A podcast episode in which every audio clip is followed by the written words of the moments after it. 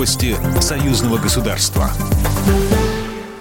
Здравствуйте, в студии Екатерина Шевцова. В Москве прошло второе заседание 61-й сессии парламентского собрания Союза Беларуси России. Перед началом второй части состоялось заседание комиссии по бюджету и финансам, а также по законодательству и регламенту. В ходе заседания депутаты приняли поправки в бюджет союзного государства на 2021 год. Как пояснил госсекретарь союзного государства Дмитрий Мизинцев, изменения связаны с выделением дополнительного финансирования ряда союзных программ. Рассмотрели депутаты вопрос об изменении структуры парламентского собрания Союза Беларуси России. Функции комиссии по молодежной социальной политике, науке, культуре и гуманитарным вопросам планируется передать трем комиссиям по труду, социальной политике и здравоохранению, по культуре, науке и образованию, по молодежной политике, спорту и туризму. Комиссию по экономической политике предлагается разделить на две – экономической политике, промышленности, торговли и по энергетике и транспорту. Рабочая группа предложила также создать новую комиссию по аграрным вопросам. Отказаться от забюрократизированного механизма согласования проектов программ союзного государства предложил госсекретарь союзного государства Дмитрий Мизинцев.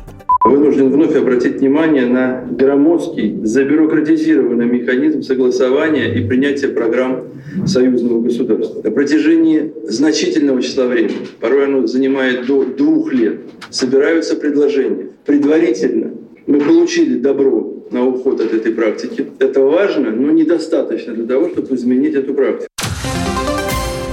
На БелАЭС началась загрузка ядерного топлива в реактор второго энергоблока. Его подключат к энергосистеме страны после проведения необходимых проверок. А к лету 2022 года энергоблок должен быть введен в промышленную эксплуатацию. БелАЭС состоит из двух энергоблоков, мощность каждого 1200 мегаватт.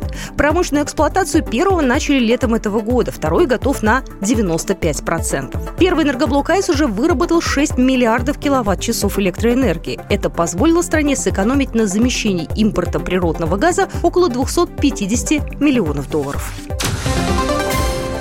Москва и Минск в военно-техническом сотрудничестве учитывают расширение НАТО и наращивание сил Альянса у общих границ, заявил в интервью РИА Новости директор второго департамента стран СНГ МИД России Алексей Полищук. Как он пояснил, Россия и Беларусь связаны обязательствами по обеспечению военной безопасности в рамках интеграционных объединений, а западная граница Беларуси – это общая граница союзного государства и ОДКБ. Ее совместная оборона относится к числу общих приоритетов Москвы и Минска.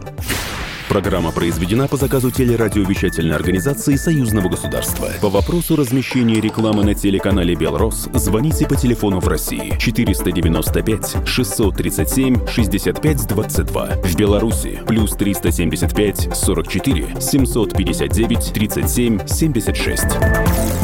Новости Союзного государства.